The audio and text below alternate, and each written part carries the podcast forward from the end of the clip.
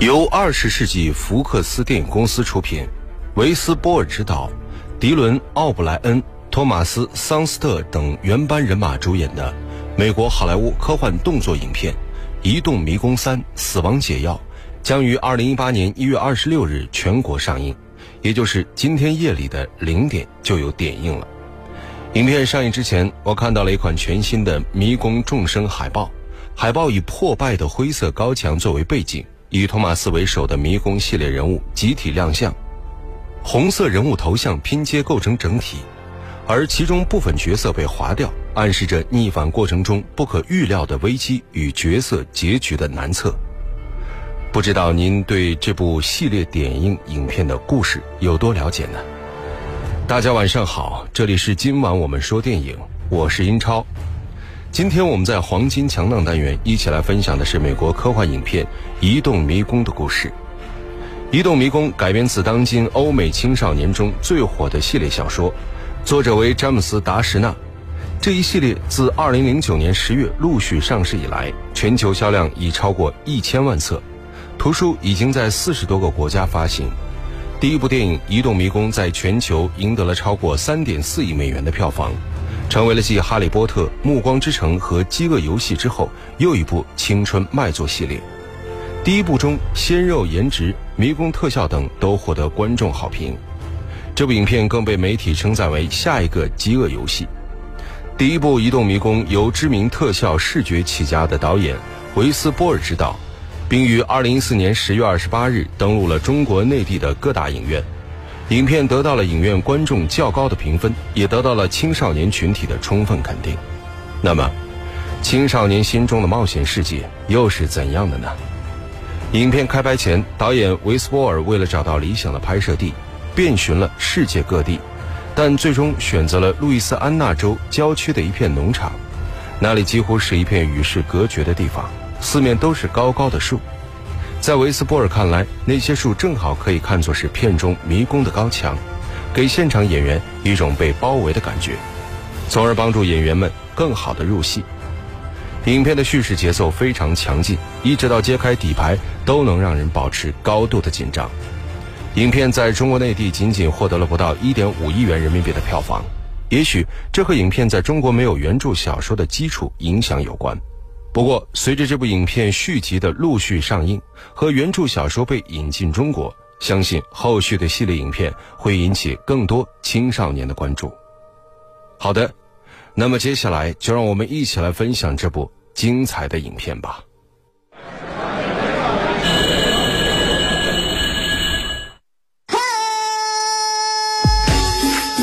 流行时尚，电影院线说了算。话题谈资，电影票房说了算；热门佳作，潮流新宠，影展巨制，再铸辉煌，黄金强大。一个叫托马斯的美国少年在笼子中醒来，他发现自己失忆了，除了名字，什么都记不得。当笼子打开。他来到了一个陌生的地方，林间空地。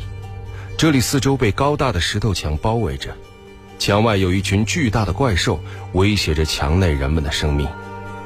墙内住着五十位少年，他们都被困在了绵延不绝的迷宫森林当中。后来，托马斯从迷宫的指挥埃尔比口中得知，迷宫的大门每天早晨都会被打开，而到了晚上就会关闭。每个月都会有一个新的少年和补给品到来，而大家为了走出迷宫，一些强壮、速度快的少年成为了行者，专门到迷宫中寻找出路。但是那些行者也只能在白天活动在迷宫里，因为一旦到了晚上，迷宫便会开始变化，而且有可怕的怪兽出没，所以一直以来没有人能在迷宫中活过一个晚上。但这个规则却被刚到没几天的托马斯打破了。一次，托马斯为了拯救被困迷宫的埃尔比和行者米诺，便趁迷宫关闭前进入迷宫。第二天，托马斯不但救出了米诺和受伤的埃尔比，而且杀死了迷宫中的一只怪兽。从怪兽的身体中，托马斯找到了一个奇怪的装置，并且发现装置上的字母标记跟他们补给品上的一模一样。当大家都在为托马斯的惊人发现感到高兴时，少年盖里却因托马斯打破规则而把矛头对准了他。但就在这时，一件令人意外的事情发生了：林间空地的笼子突然又上来了。更让人匪夷所思的是，这一次笼子里关的是一个女孩。女孩手中握着一张纸条，上面写着：“她是最后一个，永远。”正当大家疑惑不解时，那个女孩突然坐起来，呼喊了一声托马斯的名字，然后又昏了过去。女孩醒来之后，因为害怕，爬上了塔楼，并且不停地用石头砸向其他人。为了阻止那个女孩，托马斯喊出了自己的名字：“嗨嗨，我是托马斯，我是托马斯，我现在要上去了，好吗？”说着。托马斯也爬上了塔楼，却发现女孩手中正拿着一把刀。啊，我我我，好了，别那么紧张，好吗？这是哪儿？这里是什么地方？我为什么失去了记忆？你听我说，大家都一样，我们也都经历过这些，明白？一两天之后，你就会想起你的名字。最重要的是，特瑞斯。你说什么？我名字。叫特瑞斯。好，特瑞斯，我是托你已经知道了，我想是的。他们说我在梦里喊你的名字，你是谁？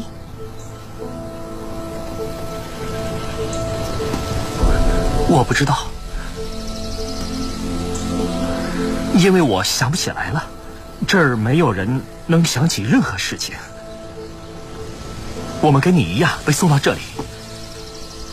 嘿，我没有骗你。来，把刀给我。好了。这时，Teresa 提起了那张纸条的内容。他是最后一个，是什么意思？我也不知道。你来之后，那笼子一直没下去。我只是觉得这让大家很担心，尤其是 Gary。他认为这是我的错。你确定什么都想不起来了吗？我能想起水，感觉好像快淹死了，好多人在盯着我看，有个声音。女人的声音在一遍一遍不停的说着同样的话，效果不错。我到这儿后总做同样的梦，我一直以为那就是梦。你在我梦里，在梦里告诉我一切都会发生改变。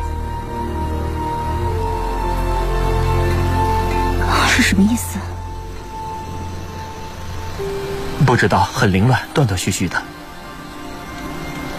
别人什么都想不起来了。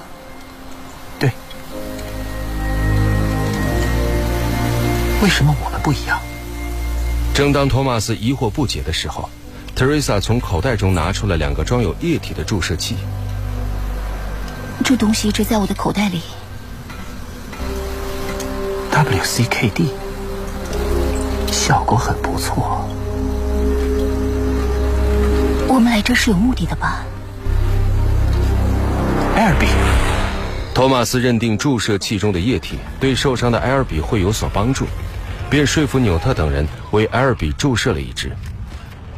第二天一早，托马斯和米诺再次进入迷宫，两个人利用那个从怪兽身体里取出的装置，发现了一条新的通道，但是。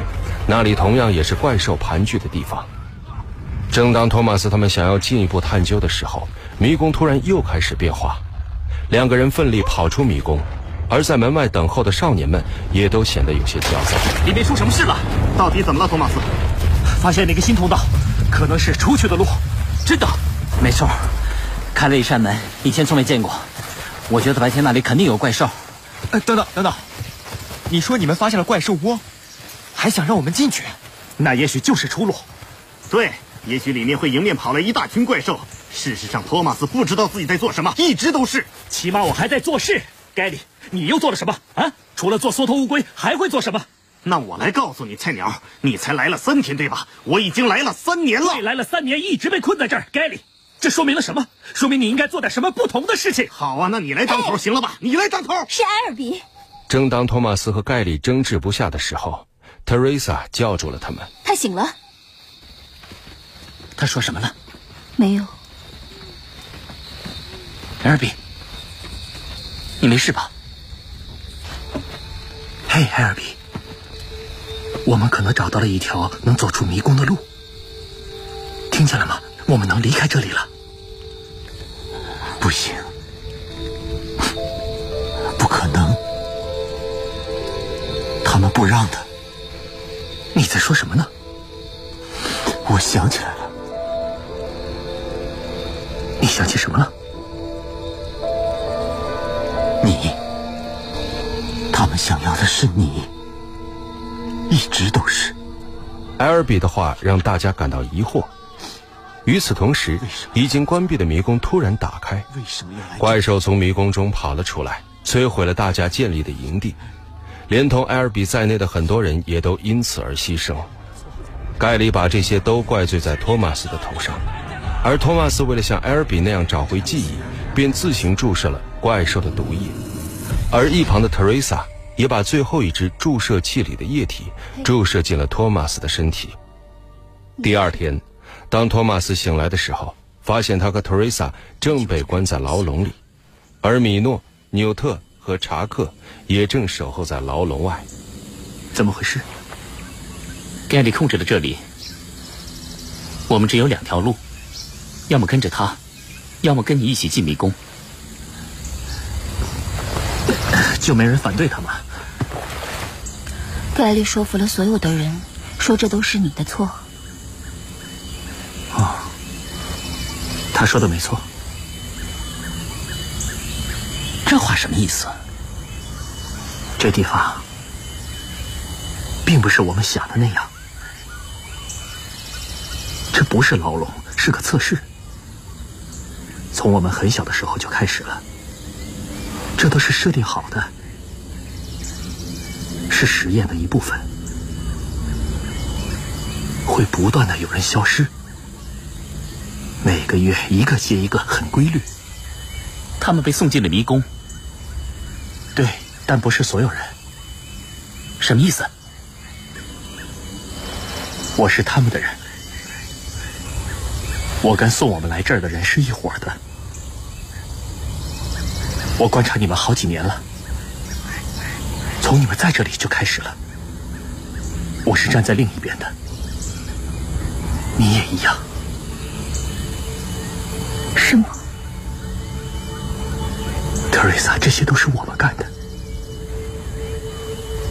不，这不是真的。是真的，我看见了。我们为什么也会来这里？这并不重要。没错，这并不重要，无所谓了。反正这里的人没有一个能够活着出去，我们的记忆都被抹掉了。最重要的是，我们到底是谁？这种情况下应该怎么办呢？你借过迷宫，找到了一条出路。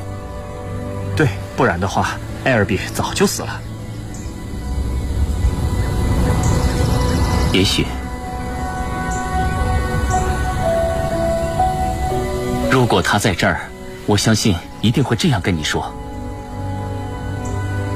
振作起来，做事不能半途而废。如果什么都不做，艾尔比就死定了。我是不会同意的。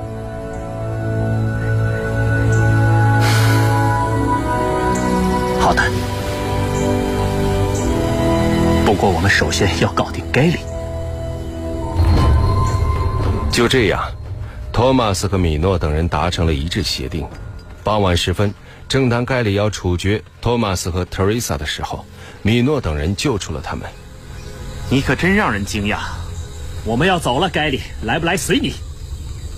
还有谁要来？这是最后的机会。别听他的，他是在吓唬你们呢。不，我没吓唬你们，你们已经害怕了，我也很害怕。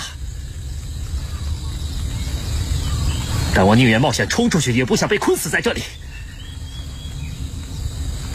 我们不属于这儿，这鬼地方不是我们的家。我们被送到这儿，一直被困在这儿。进去，起码还有机会。我们会找到出路的，一定会。在托马斯的鼓动下，大家纷纷走到了迷宫的大门前。盖里，都结束了，跟我们一起走吧。祝你们一路顺风。就这样，托马斯他们拿着武器冲进了迷宫，而这时，怪兽又出现了。怪物出现了，这个查克，待在我身后。没事的，你跟着我。冲过去，它就会激活，门才能开。要尽量靠近，千万别分散，只有这样，我们才能冲过去，否则就死定了。明白？明白。好，我们走。在托马斯的带领下，大家来到那个通道入口。为了顺利进入通道，托马斯他们团结一致，和怪兽展开殊死搏斗。最后，他们终于打败怪兽，进入通道。通道内部是一个秘密的实验室，通过实验室的装置，可以很清楚地观察迷宫中的一切情况。但奇怪的是，实验室里的人已经全都死了。就在这时，托马斯发现了一段视频留言。你好，你可以叫我艾娃佩吉博士，我就是这次地球灾难死亡地带实验行动的负责人。如果你看到这个，就证明你已经成功的通过了迷宫的测试。真希望我能面对面的恭喜你，但以目前的情况来看，这是不可能的。我知道你现在一定感觉到很迷茫、愤怒和恐惧。这样跟你说吧，在你身上发生的一切，我们对你所做的一切，都是为了一个目的。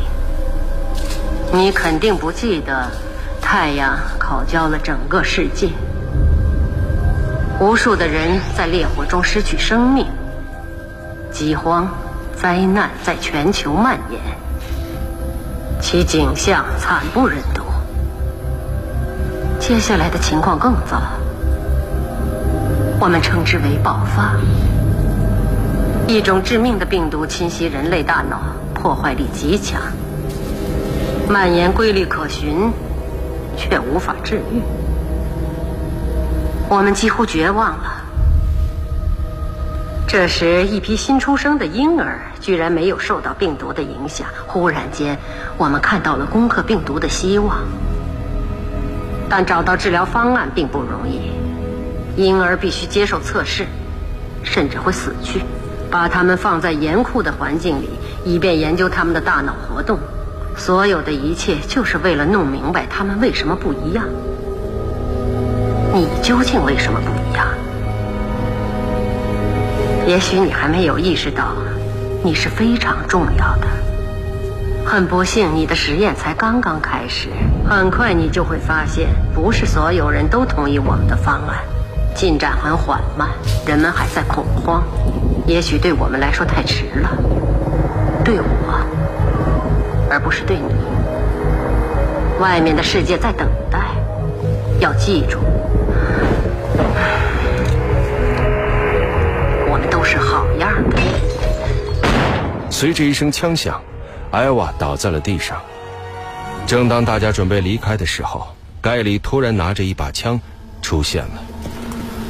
盖里，别去，他受伤了。你以为我们能离开这里吗？不，没有人能从这里逃出去。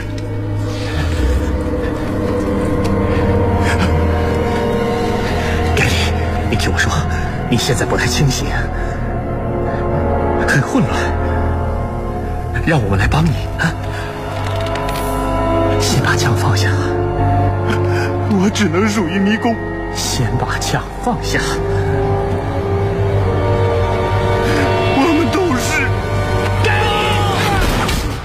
在盖里开枪的那一刹那，米诺用木棍刺中了他的心脏，但不幸的是，查克也中了枪。而正当托马斯抱着查克的尸体痛哭时，实验室的门突然被打开，一群士兵把托马斯他们带上了直升机。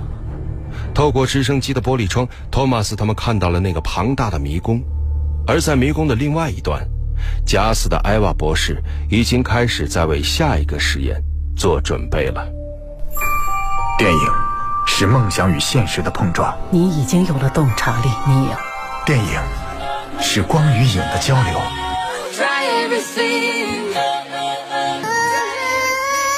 记忆中的过往，幻想中的未来。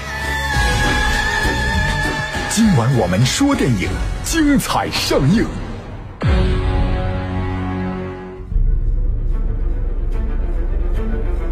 好的，欢迎回来，这里依然是今晚我们说电影，我是英超。今天我们一起来分享的是美国影片《移动迷宫》。这部影片有着较为出色的悬念设置和视觉效果，尤其是影片中的巨型移动迷宫，更是设计巧妙、细节丰富，令人眼前一亮。而这要归功于出色的幕后团队和导演维斯波尔丰富的视效工作经验。在执导处女作《移动迷宫》前，维斯波尔曾参与过拍摄《移动迷宫》场景相似的动画短片《废墟》，而从动画短片到《移动迷宫》。维斯波尔实现了事业上的飞跃。好的，节目最后我们一起来分享一下影片的片尾音乐。这里是今晚我们说电影，我是英超，代表制作人小强，录音师乐乐，感谢各位收听。稍后为您播出的是广播剧场，也欢迎您在明天上午十一点钟收听，依然是北京文艺广播在二零一八年全新为您推出的音乐脱口秀节目《好歌会说话》，我是英超。再会。